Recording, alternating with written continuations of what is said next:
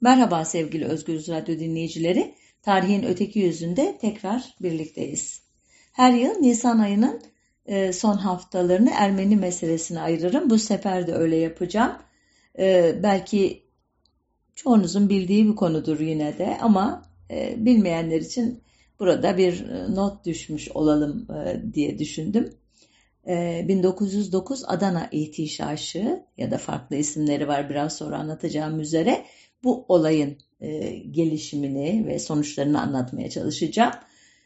24 Temmuz 2020 tarihli programımda gelişim sürecini uzun uzun anlattığım Jön Türk Hareketi'nin Selanik ve Paris kolları 27 Eylül 1907'de Osmanlı İttihat ve Terakki Cemiyeti adı altında birleştiğinde hareketin önündeki en önemli sorun hareketi Anadolu'da yayacak bir teşkilata ve etkinliğe sahip olamamaktı. İşte bu eksiklik 27-29 Aralık 1907'de Paris'te yapılan kongrede Haçadur Malum Yağan ki namı diğer Agnuni, Prens Sabahattin ve Ahmet Rıza'nın başkanlık yaptığı üç oturumda kurulan ittifakla dolduruldu. Sonuçta Taşnak İttihat Terakki İttifakı sayesinde 23 Temmuz 1908'de 2. Abdülhamit'in meşrutiyeti ikinci kez ilan etmek zorunda kalmasından sonra İttihat ve Terakki daha önce alınmış kongre kararlarına bağlılıklarını teyit ederken sadece Abdülhamit'in tahttan indirilmesinden vazgeçtiklerini söylemişti ortaklarına.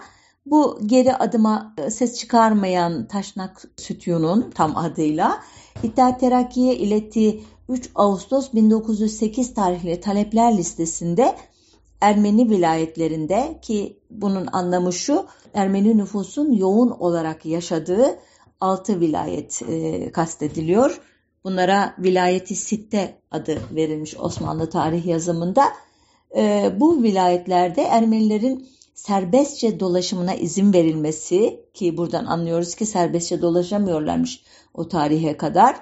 1894 ve 1908 arasında Ermeniler aleyhine çıkarılan bütün kararnamelerin geri çekilmesi ki 1894 tarihi 2. Abdülhamit döneminde yine bu e, vilayeti sitte denilen bölgedeki e, toplumlar arası karışıklıklar ve bu dönemde e, Kürt ve e, Türk e, unsurların devletle işbirliği halinde ve onların silahlı gücü olarak çalışan bu unsurların Ermeni toplumuna e, yönelik saldırıları, katliamları, e, onların mülklerine el konulması gibi süreçleri kastediyor burada da Taşnak Sütyon.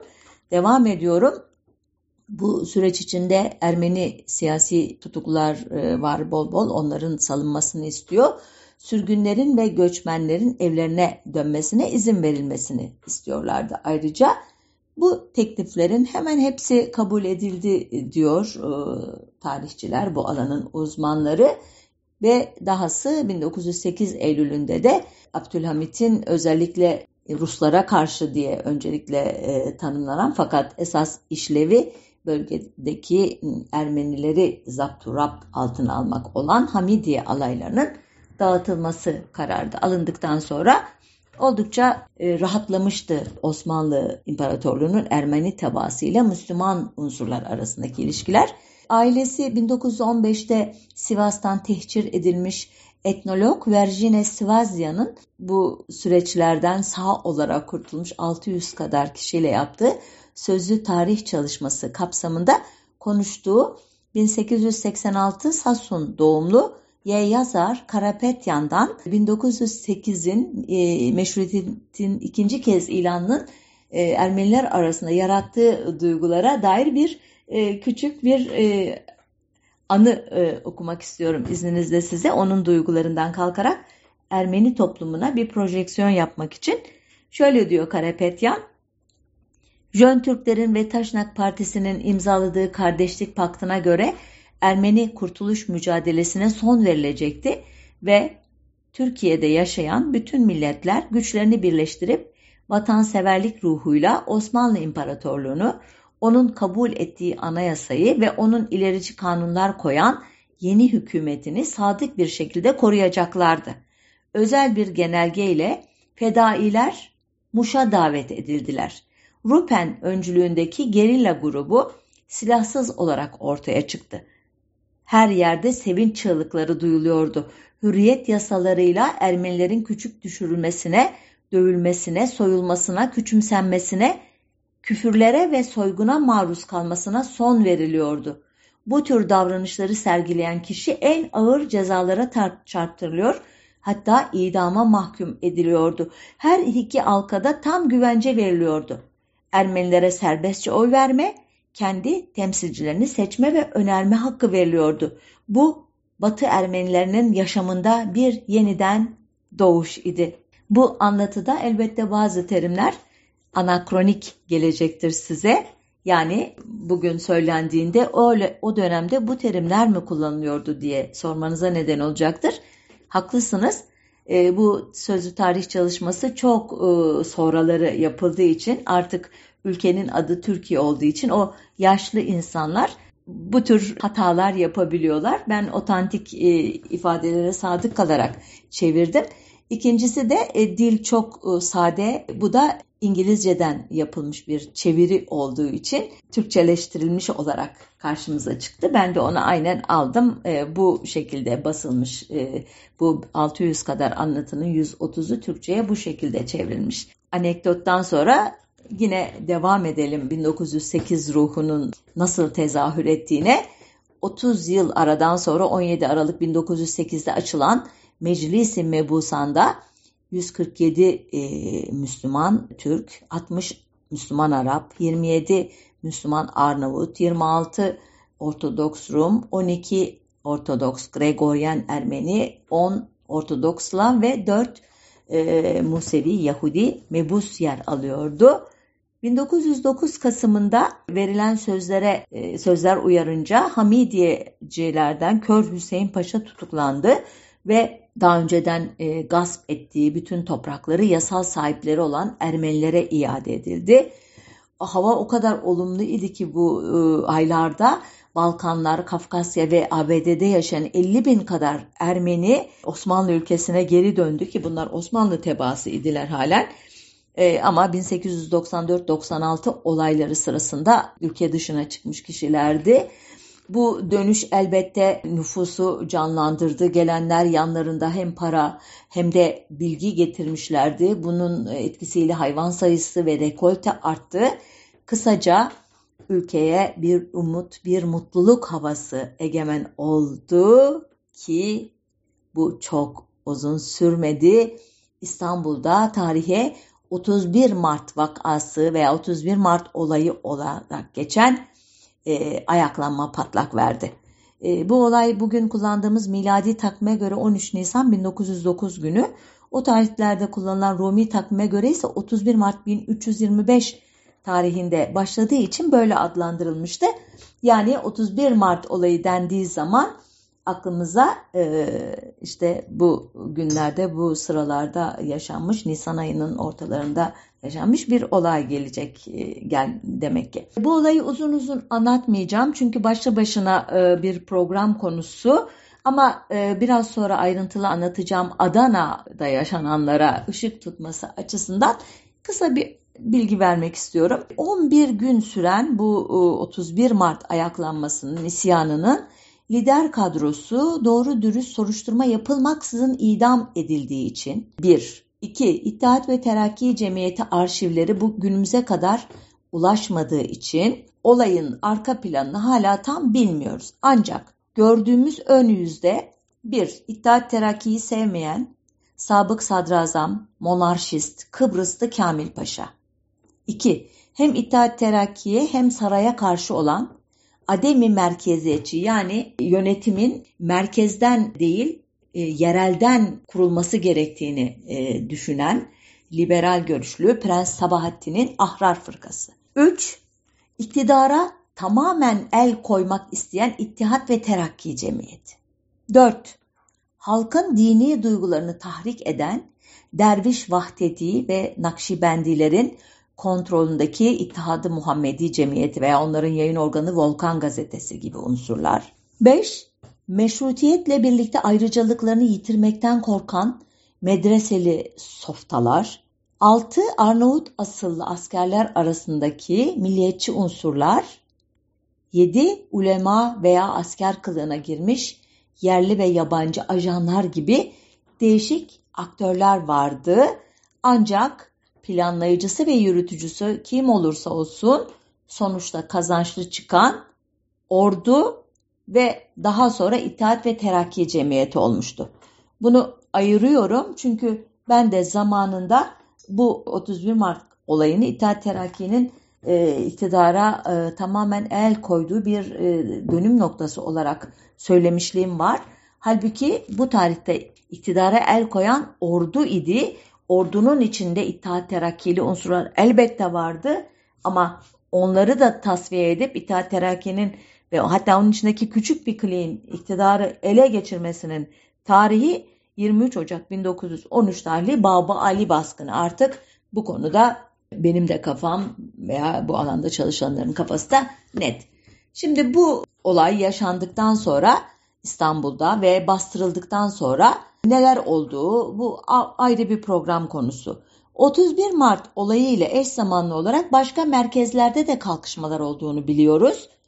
Bu eş zamanlılık da zaten bu işin muhtemelen e, Terakki'nin e, kontrolündeki unsurlar tarafından Anadolu'ya e, yayıldığını da düşündürüyor. Ama o da değil şu anda konumuz. Bu eş zamanlı olaylardan en önemlisi Adana'da yaşanan Osmanlı kaynaklarına göre Adana ihtişaşı yani karışıklığı, Adana karışıklığı. Ermeni kaynaklarına göre Adana faciası bu olayı e, merkezlerine aktaran yabancı diplomatlara ya da misyoner kaynaklarına göre de Adana katliamı idi. Bu olayın e, anatomisine geçmeden önce kısaca bölge hakkında bilgi vereyim izninizle. Klikya yani Adana havalisi 14. yüzyıldan beri Ermeni nüfusun yoğun olduğu ancak 1894-1896 çatışmalarında zarar görmemiş bölgelerden biriydi. Görmemişti ama Doğu vilayetlerinden kaçan, göçen Ermenilerle nüfusu neredeyse ikiye katlanmıştı. O yıllarda e, zengin bir liman bölgesi olan Adana'nın 550 binden biraz fazla olan nüfusunun 60 bin kadarı Ermeni, 25 bin kadarı Arap uşağı, 10-15 bin kadarı Rum, geri kalanı yani 450 bin kadarı da Müslüman Türktü. Yönetim bu son kesimin elindeydi doğal olarak ama ekonomi Ermenilerden soruluyordu. Özellikle Adana'daki pamuk tarımı ve ticaret Ermenilerin elindeydi. Ancak 1898'de Adana'ya vali olarak atanan Bahri Paşa Ermeni karşıtı politikalara uymamış Ermenilere yönelik asırsız ihbarlara kulak asmamış, Ermeni toplumunun başı Piskopos Muşey Efendi ile işbirliği içinde olmuş. Böylece de tüm şehir ahalisi ile birlikte Ermeniler ekonomik ve toplumsal açıdan gelişmeye devam etmişlerdi. Bu hassas durum 1908'den itibaren değişmeye başladı. Müslüman Türk kesim eski pozisyonlarını kaybetmekten mutsuzdular. Gayrimüslimler ise meşrutiyetin en ateşli taraftarı oldukları halde kendilerine verilen haklardan tatmin olmamışlar, daha fazlasını elde etmenin yollarını arıyorlardı. Örneğin e, Kozan Meclisi'nde Hınçaklardan Murat ya da e, Ermeni ismiyle Hampartsun Boyacıyan'la temsil ediliyordu Ermeniler. Ama bu temsiliyet e, elbette tam nüfusa oranlı değildi, ekonomik güçlerine oranlı değildi ama e, Osmanlı tarafına, Türk tarafına göre gayet ileri bir e, tavizdi. E, ama Ermenilere göre değildi. Ayrıntılara girmiyorum. Başka hususlar da var elbette.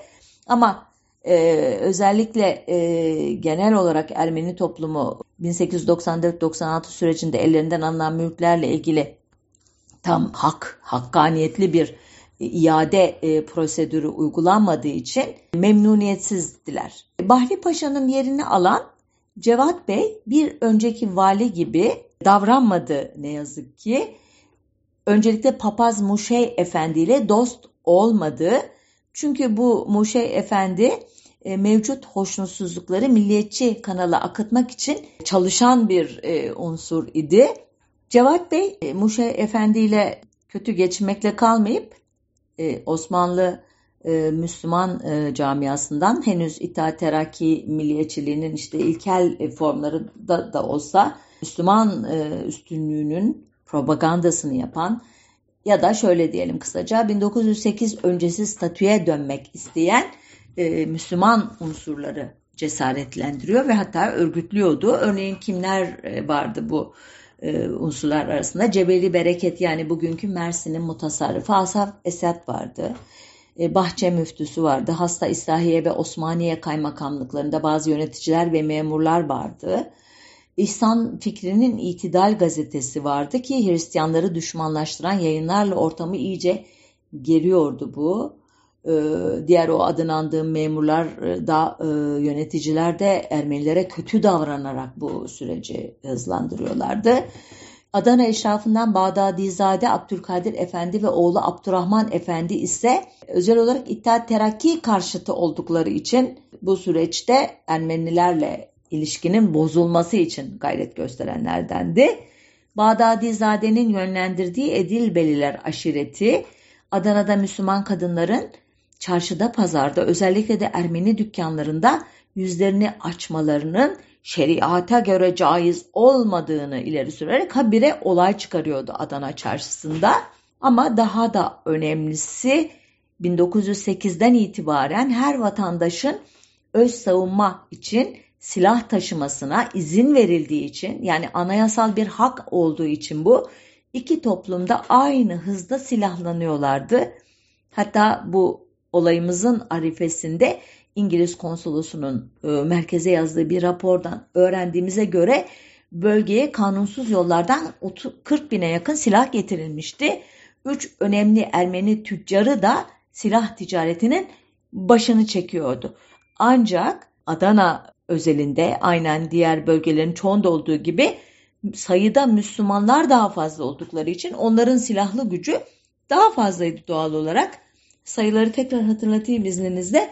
550 bin e, toplam nüfusun 25 bini Arap uşağı, e, 10, 450 bin kadarı da Müslüman Türktü. Ermeni sayısı 60 bin, e, Rum sayısı da 10-15 bin civarındaydı. Yani dörtte 3'e dörtte 1 gibi bir oranla milleti hakime olan e, Müslüman unsurlar nüfusça fazlaydılar. Elbette milleti hakime olmak sadece sayıdan ibaret bir şey değil. İstanbul'da saray arkalarında, halife sultan arkalarında demektir bu. E, devletin askeri idari e, bürokrasisi arkalarında. E, işte bu asimetrik nüfus ve güç ilişkilerinin olduğu bir anda bir de Fısıltı gazetesi işin içine girmişti. Bir kesim Ermeniler ayaklanmaya hazırlanıyorlar diye kışkırtıyordu Müslümanları. Ermenileri de Müslümanlar Ermenileri kesecekler diye korkutuyorlardı. Nisan ayına gelindiğinde arifesinde ya da Mart sonunda durum bu merkezdeydi. Gelelim Nisan ayının dinamiklerine. Nisan ayı Çukurova için önemli bir ay. Her yıl olduğu gibi Mart ayından itibaren pamuk çapası için çevre illerden gelen çoğunluğu Kürt asıllı mevsimlik işçiler şehrin çeperlerinde çadırlarını kurmuş durumdaydılar örneğin. Arpa hasadı için de civardaki Ermeni köylerden işçiler gelmişti. Dolayısıyla Adana'daki e, Ermeni nüfus neredeyse ikiye katlanmıştı. Ama onun dışında Müslüman nüfus da artmıştı. Bu hariçten gelenler şehrin çeperlerinde çadırlarda, barakalarda kalıyorlardı. Dolayısıyla e, şehrin kayıtlarında da yer almıyorlardı. Tahmini bir artıştan söz ediyorum ben dolayısıyla. 12 Nisan günü ise Ermeniler için çok önemli olan Paskalya yortusunun günüydü. 13 Nisan'da Adana pazarı kurulmuştu.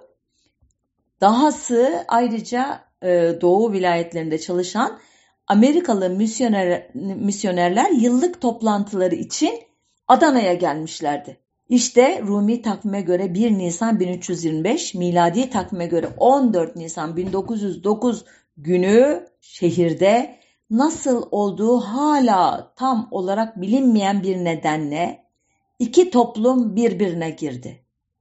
Sadece Adana'da değil, Mrs. İncirlik, Ceyhan, o günkü adıyla Hamidiye, Osmaniye, Tarsus, Sis, o günkü adıyla Kozan kazalarında da olaylar patlak verdi.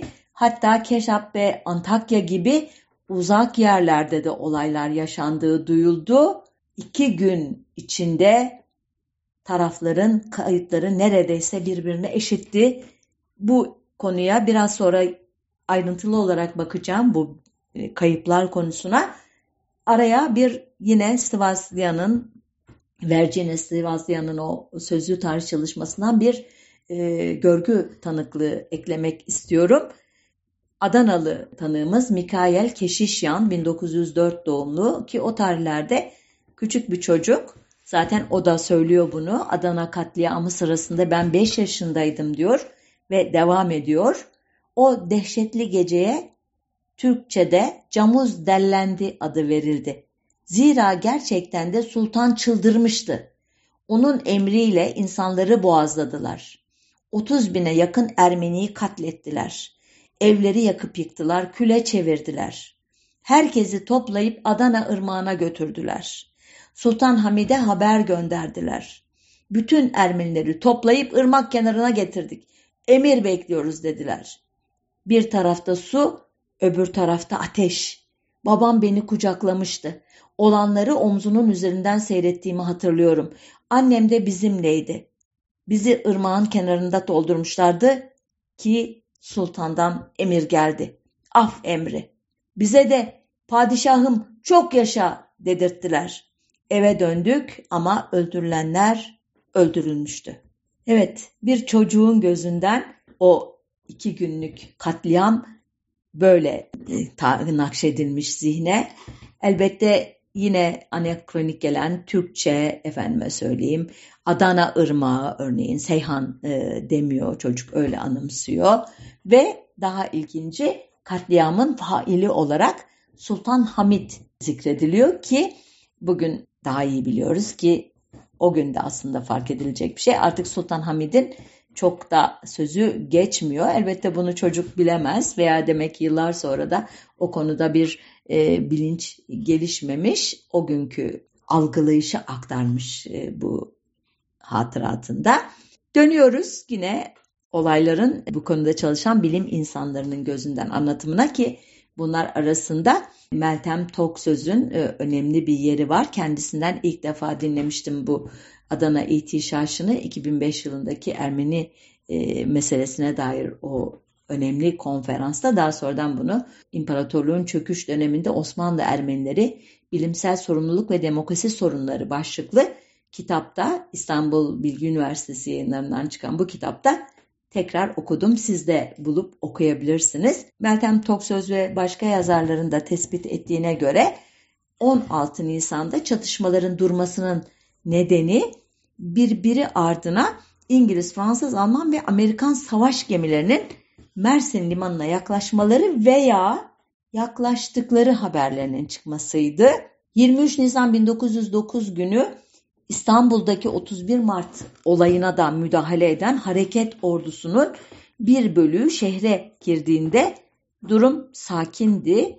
Ama iki gün sonra Adana'da bazı Ermeni gençlerinin askeri kışlaya silahlı saldırı yapması üzerine sadece Adana'da olmak üzere yeni bir alevlenme yaşandı. Bu sefer hareket ordusu gelecek diye e, ikna edilerek silahları ellerinden alınmış Ermeniler hedefteydi sadece.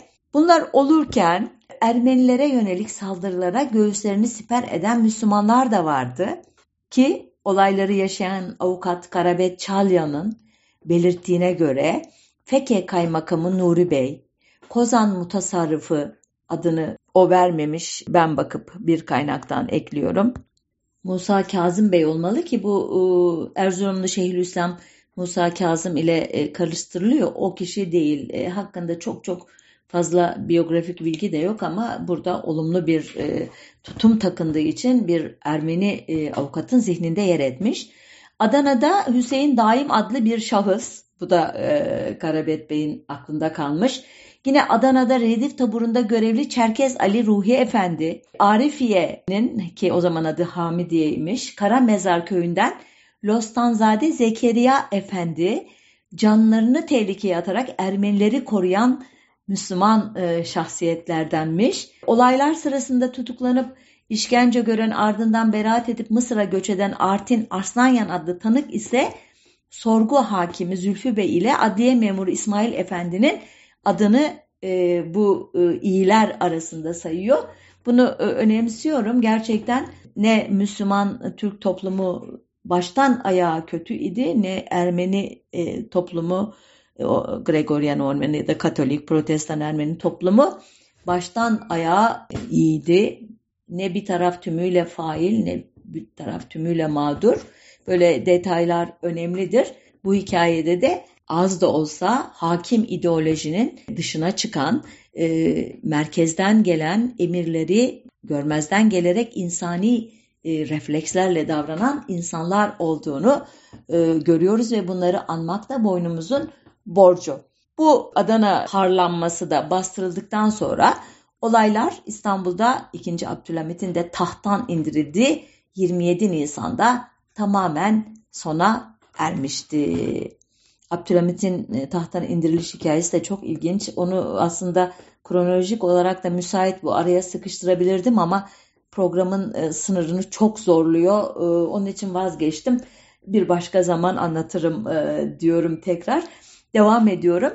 Elbette olaylar yatıştıktan sonra yöneticiler duruma el koydular ve hemen tutuklamalar başladı. Bu tutuklamalar elbette ilk başlarda ince bir soruşturma eseri değildi.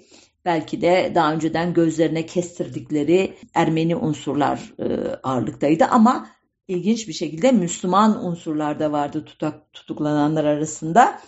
E, daha da önemlisi yerel unsurlardan bir tahkikat heyeti kuruldu ardından. Üyelerden biri maalesef Müslüman ahaliyi kışkırtma işini başarıyla yapmış olan Bağdadizade Abdurrahman Efendi idi. Bu e, heyeti ilk baştan özürlü hale getiriyordu yani. Heyetin istihbarat işlerini de Avedis Sisliyan adlı eski bir Abdülhamit dönemi ajanı yürütüyordu. Bu da heyetin ikinci e, kusuru idi. İddialara göre bazı Ermenilerden işkence ile Piskopos Muşey Efendi ve Hınçaklar aleyhine bazı ifadeler alınmıştı.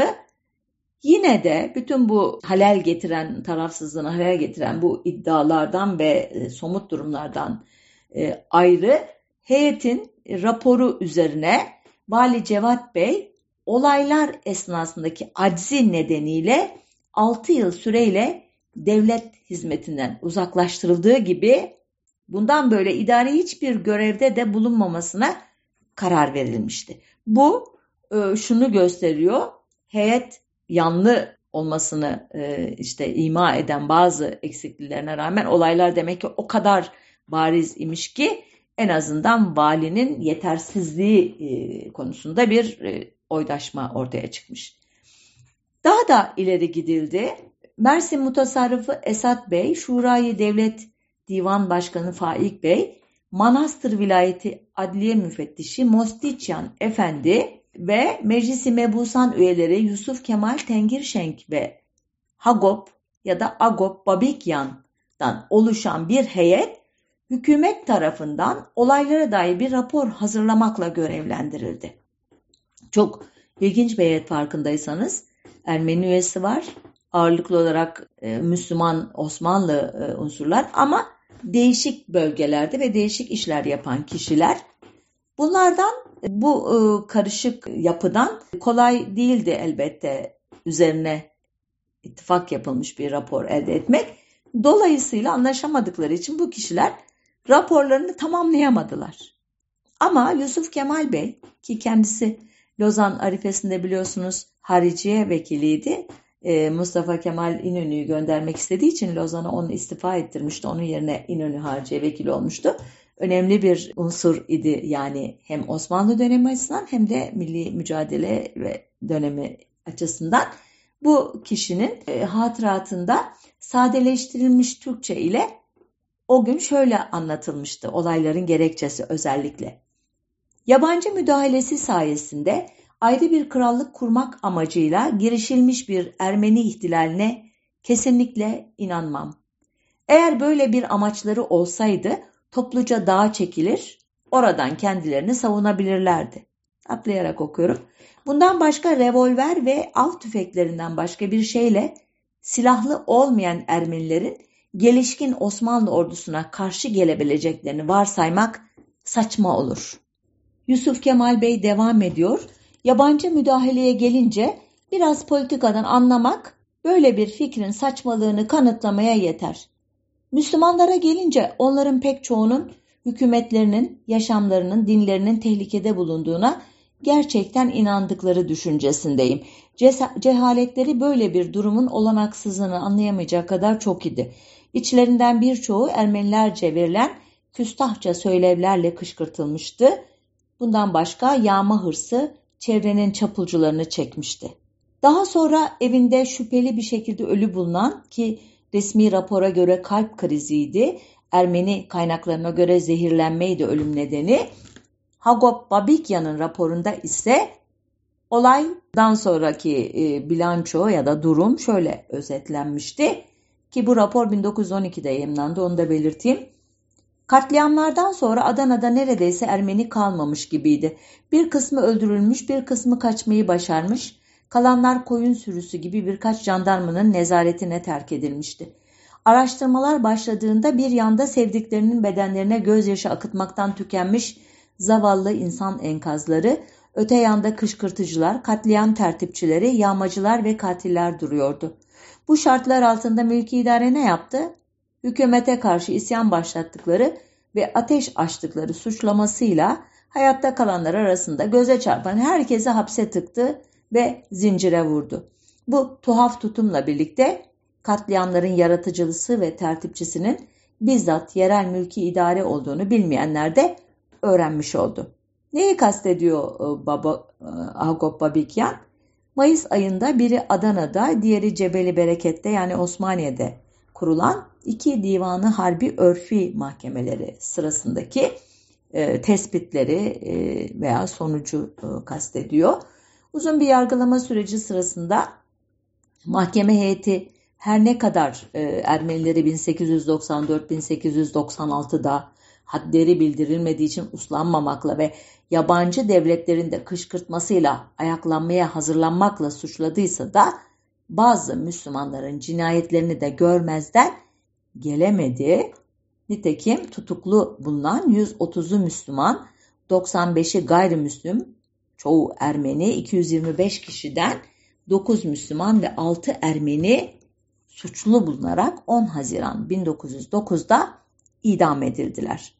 E, bu konudaki bilgileri de esas olarak Turgay Akkuş'un 1909 Adana olaylarına ilişkin yargılama süreci adlı Ermeni araştırmaları denilen mecrada yayınlanmış bir makaleden derledim. Siz de bu isimle bulabilirsiniz detayları. Çok kısa bir özet cümlesi elbette aktardım. Peki olaylarda kaç kişi ölmüştü? Bu hala bilinmiyor. Üstelik bu konuda çok farklı sayılar var. Örneğin Adana Ermeni Piskoposluğu'nun raporuna göre 17.844, İstanbul'daki Ermeni Patrikhanesi'nin Adana'ya gönderdiği heyete göre 21.330 ölü vardı. Bunlar hepsi Ermeni miydi, Müslüman mıydı raporlardan anlaşılmıyor ama kendi zaviyelerinden baktıklarına göre muhtemelen kendi ölülerini e, zikretmişlerdir. Biraz önce söyledim Hagop Babikyan'ın e, raporuna göre ölü sayısı 21 bin idi. Bir Osmanlı kaynağına göre Adana'da 3379 kişi ölmüştü. Bunun 1924'ü Müslümandı. Yani 1455'i Ermeni idi. Yusuf Kemal Bey de buna yakın bir sayı vermişti. Ağustos ortalarından itibaren Adana valisi olacak olan Cemal Paşa ki kendisi İttihat Terakki'nin 3 paşasından biridir bilirsiniz. 17 bin Ermeni ile 1850 Müslümanın öldüğünü yazacaktı ki e, herhalde yukarıdaki bütün sayılardan daha çok itimat edecektir milliyetçi tarih yazıcıları bu sayılara ki e, Ermeni kaynaklarıyla da büyük e, bir uyum içerisinde Cemal Paşa'nın hatıralarında belirttiği bu rakamlar. Diğer Osmanlı kaynaklarının kasıtlı olarak elbette sayıları küçülttüğünü düşünmek de mümkün. Ancak esas olarak Adana civarında yaşayan göçebeleri mevsimlik tarım işçilerini ve e, konunun başlangıcında e, anlattığım üzere e, Nisan ayının başlarından itibaren bölgeye akmış olan çeşitli unsurları e, nüfusa dahil etmemekten kaynaklanan bir e, hata da olabilir. Bu arada Cemal Paşa hatıralarında Batı basınında kendi aleyhine çıkan görüşlere karşı da e, bir cevap verme ihtiyacı hissetmiş. Şöyle diyor, e, Mandelstam kitabının 205. sayfasında Adana katliamından mesul olan Müslümanların en ehemmiyetsizlerinden yalnız 9 kişinin idam olunduğunu, Türkler hakkında Garezkar neşriyatı ile meşhur olan Adosis ismindeki bir Rum'un eserine atfen iddia ediyorsa da gerek Adosis gerekse Mandelstam yalan söylüyorlar. Adana'ya gelişimden 4 ay sonra yalnız Adana şehrinde Divan-ı Harbi örfi mahkumlarından 30 Müslümanı idam ettirdiğim gibi ondan 2 ay sonra da Erzin kasabasında 17 Müslümanı idam ettirdim. Bunlarla beraber yalnız bir Ermeni idam olunmuştur. İdam olunan Müslümanlar arasında Adana'nın en eski ve en zengin ailelerine mensup gençler bulunduğu gibi Bahçe kazası müftüsü de vardı. Bu müftünün o havale Türklerin nezdinde pek büyük bir nüfuzu vardı. Evet gerçekten önemli bir açıklama bu. Mahkeme e, e, sonunda idam edilenlerle kendi e, valiliği sırasında idam edilenleri e, toplayarak bir e, e, açıklama yapmış ve dikkat ederseniz bir Ermeniye karşılık 17 artı 30-47 Müslümanı idam ettirdim e, dediğine göre gerçekten olayları kimlerin çıkarttığı, kimlerin kışkırttığı ve kimlerin o katliamları gerçekleştirdiği en e, üst seviyede doğrulanmış oluyor e, benim kanaatimce. Elbette katliamlarla birlikte Adana şehri e, bir harabeye dönmüştü. Yani bilançoyu sadece insan ölümleri ile açıklamak e, yeterli olmayabilir. En büyük trajedi elbette can kayıplarıdır ama yaralılar, e, işte anasını babasını kaybedip yetim kalanlar dışında kentin hem binaları hem işte zenginlik üreten unsurları büyük ölçüde zarar görmüştür. Nitekim ikinci fasıl divanı harp üyeleriyle birlikte Ermeni Patrikhanesi tarafından bölgeye gönderilen heyetin üyesi e, feminist edebiyatçı Zabel Yeseyan, Temmuz-Eylül 1909 arasında onun tabiriyle Gligya'da şahit olduğu trajedileri anlattığı Ave Ragnerun Meç, Yıkıntılar Arasında adlı anı kitabına şöyle başlamıştı. Tüm cömertliğiyle gözleri kamaştıran güneşin altında yerle bir edilmiş şehir uçsuz bucaksız bir mezarlık gibi uzanıyor. Her yer harabe, hiçbir şey esirgenmemiş, tüm kiliseler, okullar, evler hepsi kavrulmuş, şekilsiz taş kümelerine dönüşmüş. Aralarından yer yer bina iskeletleri yükseliyor. İnsafsız zalim bir nefret doğudan batıya, kuzeyden güneye, Türk mahallelerinin sınırlarına kadar her yeri her şeyi ateşe verip yok etmiş. Bu ölümcül ıssızlığın bu geniş kül yığınlarının içinde iki minare dimdik ayakta, mağrur. Kan ve gözyaşına bulanmış, paramparça giysiler içinde dullar, yetimler ve yaşlılardan oluşan bir kalabalık çıkıyor karşımıza. Adana halkından geriye kalanlar. Fırtınadan sonraki durulmuş deniz gibi koyu bir sessizliğe bürünmüşler. Onulmaz acı ile keder derinliklerinde gizlenmişti ve bu acı ara sıra su yüzüne çıkıyordu. Yaşamaya, yeniden hayat bulmaya dair umutları katledilmişti. Açlık ve susuzluk da bedenlerini uyarıp bu uyuşmuşluktan çıkarmazsa yaşam onlar için tümden sönmüş oluyordu. Maruz kaldıkları tüyler ürpertici muameleye rağmen sanki hatıralarının izini takip edercesine uzun süre sessizliğe gömülüyorlar. Sonra birden adeta göğüslerini yırtan feryatlar yükseliyor. Aman! Bir edebiyatçı Zabelya Seyhan ve edebi bir dille anlatmış ama gerçekten belki onun diliyle ancak anlayabilirdik durumu ki kendisi hakkında küçücük bir e, bilgi vereyim.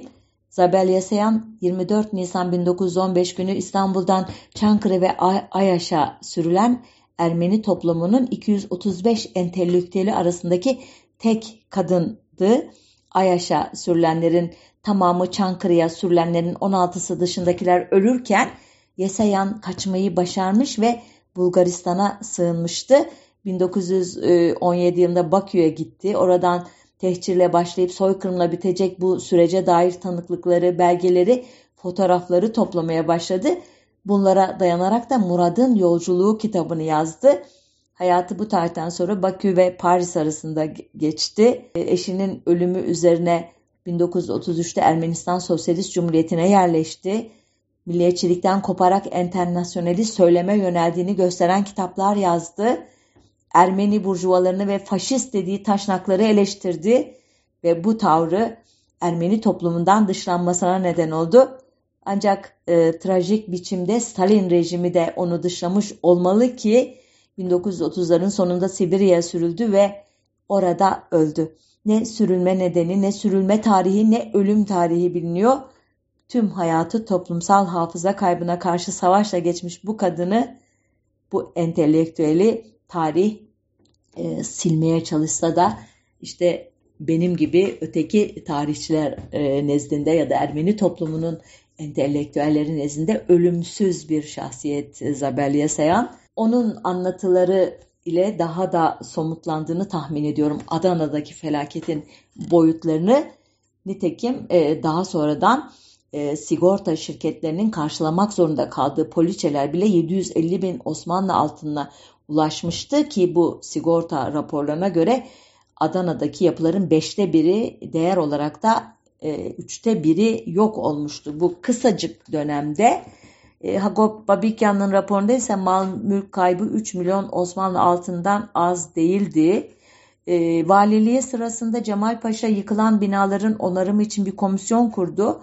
200 bin lira banka kredisi buldu. Bu sayede Müslüman ve Ermeni mahalleleri yeniden ayağa kaldırıldı. Bir süre sonra da şehir eski günlerine döndü diyor. Kim? Nazan Maksutyan, e, Cemal Bey'in Adana Valiliği ve Osmanlıcılık İdeali başlıklı Toplumsal Tarihin Ağustos 2008 tar tarihli 176. sayısında yayınlanan e, değerli makalesinde.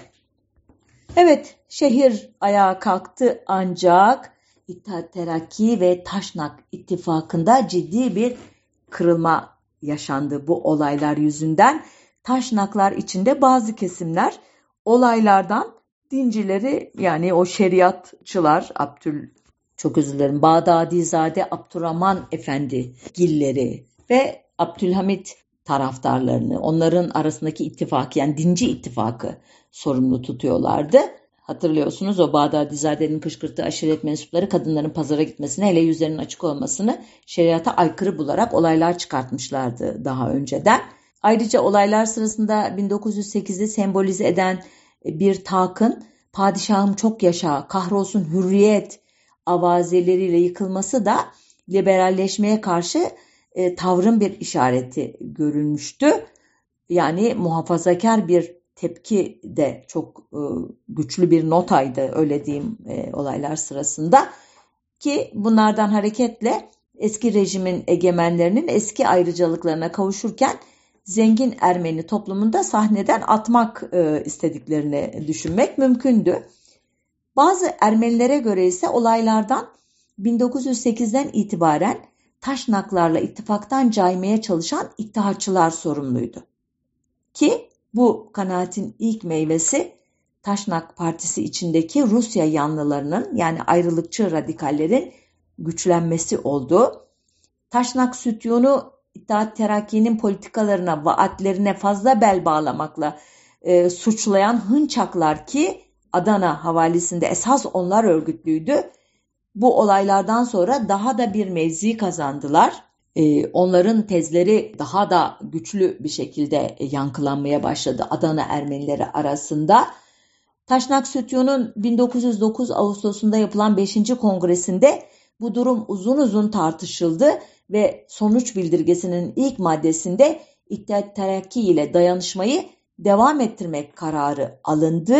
Ancak Bu tarihten sonra ilişkiler hiç de iyiye gitmedi. Sadece İttihat Terakki Cemiyeti ve Taşnaklar arasındaki ilişkiler bozulmamıştı. Aynı zamanda özellikle İstanbul'da, merkezde İttihat Terakki Cemiyeti yanlısı Müslüman Türk unsurlar ile ona karşı olan, ona muhalefet eden Müslüman Türk unsurlar arasındaki ilişkilerde bozuluyordu.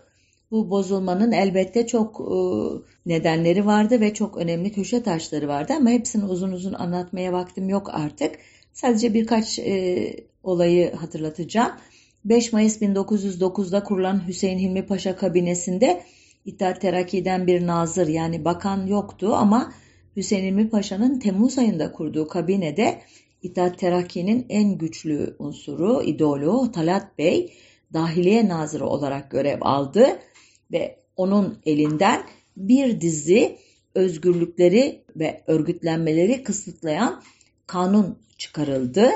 Ee, bunlar arasında İçtimaat-ı Umumiye Kanunu, Matbuat Kanunu, Müslüman olmayan vatandaşların askere alınmaları ile ilgili kanun, tatili eşgal kanunu, cemiyetler kanunu, eşkıyalık ve fesatçılığın önlenmesiyle ilgili kanun var. Ve en önemlisi de 1909'un 8 Ağustos'unda 1876 tarihli Kanunu Esasi'nin 21 maddesinin değiştirilmesi bir maddenin kaldırılması ve üç yeni madde eklenmesiyle yapılan bir radikal anayasa değişikliği var. E, bu değişiklik en azından sonuncusu itibariyle olumlu unsurlar taşıyor. Kağıt üzerinde çünkü devlet organlarının yetkileri ve birbirleriyle ilişkileri yeniden tanımlandı bu anayasa değişikliğiyle. Bakanlar Kurulu'nun bundan böyle padişaha değil meclise karşı sorumlu olacağı belirtildi. Yani egemenlik padişahla milletin temsilcisi arasında paylaşıldı. Padişahın anlaşma yapması, fesih ve veto yetkileri kısıtlandı. Elbette bunlar olumlu idi ama İttihat Terakki'nin demokrasi, insan hakları e, gibi konularda kaygıları olsa idi. Olmadığını adını andığım o kanunların e, kötü niyetli kullanımlarından biliyoruz. Ama daha da önemlisi İttihat Terakki ülkeyi kanun kuvvetinde kararnameler, KHK'lar ile yönetmeyi adet haline getirecekti ki bu e, denetimi e, imkansız hale getirecekti ve çok kısa sürede çok radikal e, kararların alınıp toplumsal dokunun, e, toplumsal ilişkilerin tahrip olmasına e, hız kazandıracaktı. Bu bağlamda 30 Ocak 1910'da Prens Sabahattinci Ahrar Fırkası'nın kapatılması, 9 Haziran 1910'da e, e, muhalefet yapan e, Saday Millet başyazarı Ahmet Samim Bey'in ve 10 Temmuz 1911'de Şehran Gazetesi yazarı Zeki Bey'in öldürülmeleri ortamı iyice gerdi. Bu sırada Trablusgarp Savaşı e, yaşanıyordu. Bu duygusal ortam da İttihat Terakki'ye yaradı. Nitekim 29 Eylül 9 Ekim 1911'de İttihat Terakki'nin Selanik'te toplanan 4. kongresinde Türkçülük doktrininin de facto kabul edilmesi bir dönüm noktası oluşturdu. Bu atmosferde meşrutiyetten ümidini kesen büyük bir Ermeni nüfusu Latin Amerika'ya göç etmişti. Toplumsal siyasal kriz 1912'nin meşhur sopalı seçimlerinde İttihat Terakki'nin taşnaklara verdiği bütün sözlerden dönmesi ile derinleşti. 1913 ee, yılında e, Ermenilerin yoğun olarak yaşadığı yerlere Balkan savaşlarından dolayı yerlerinden yurtlarından olan Müslüman muhacirlerin yerleştirilmesi Ermeni toplumunda yeni bir gerginlik konusu oldu. E, ve bugünden e, baktığımızda e, belki tahayyül etmekte zorlanacağız ama yoksulluk, asayişsizlik, aşiretler arası gerginlikler, yeni gelen mültecilerin e, uyum sorunları, bunlara yer açmak için e, yerli unsurların ki çoğu e, Ermeni, Rum, gayrimüslim unsurların mal ve mülklerinin müsaade edilmesi, itaatçıların baskı politikaları ve yabancı ülkelerin olumsuz müdahaleleri de eklenince Ermeni toplumunun e, radikalleşmesi en azından Doğu vilayetleri e, nezdinde hız kazandı. E, artık e, geleceklerini Osmanlı İmparatorluğu içinde değil bir başka oluşum içerisinde belki kendi öz yönetimleri altında bulmayı hayal eden e, unsurların sayısı arttı. Evet bundan sonrası ayrı bir program konusu olacak kadar çetrefilli. Baştaki konuya dönerek e, şu cümle ile e, tamamlayayım programımı. Acaba 1909 Adana e, katliamları 1915'in bir nevi provası mıydı? E, bu konuda e, henüz cevaplanmamış sorular var. Belki sizler okumalarınızla benim veremediğim bazı cevapları bulur hatta benimle de paylaşırsınız. Evet şimdilik hoşçakalın haftaya bir başka konunun öteki yüzünde buluşmak üzere sağlıcakla kalın.